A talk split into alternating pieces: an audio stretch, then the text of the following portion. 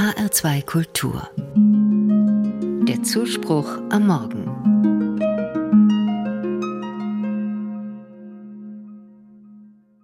Reden ist Silber, Schweigen ist Gold, heißt ein Sprichwort.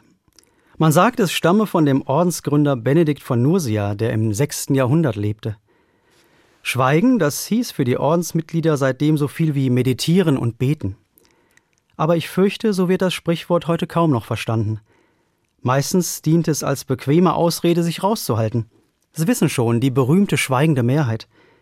Dabei gäbe es so viel zu bereden, unter Kollegen, unter Freundinnen und Freunden, in der Familie.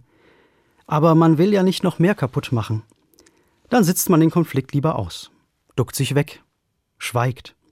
Ich fürchte, Schweigen kann die Seele auch krank machen. Es bräuchte einen neuen Anfang, Mut zu einem befreienden Wort und Gespräch. Manche finden diesen Mut im Glauben, so wie meine Bekannte Simone, die mich kürzlich in einen katholischen Gottesdienst eingeladen hat.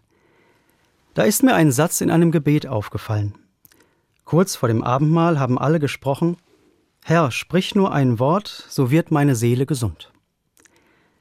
Das ist ein Satz aus der Bibel, ursprünglich gesprochen von einem römischen Offizier.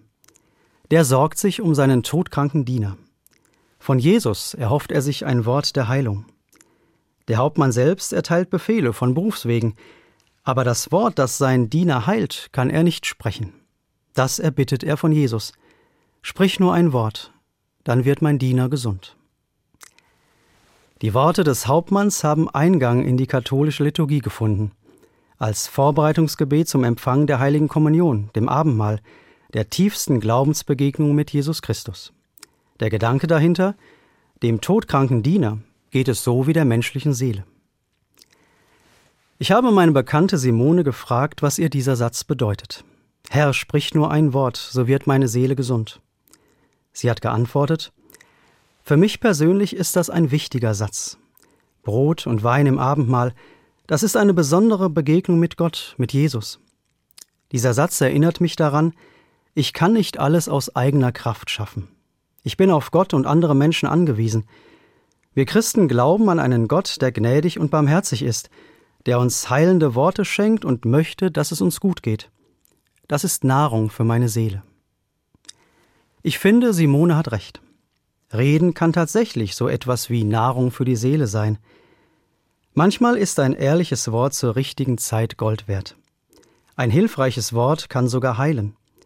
Darauf will ich vertrauen.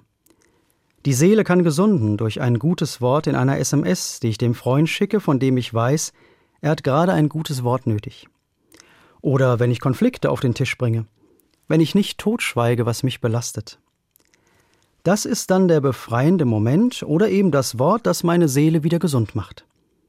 Denn gar nicht so selten gilt, Schweigen ist Silber, Reden ist Gold.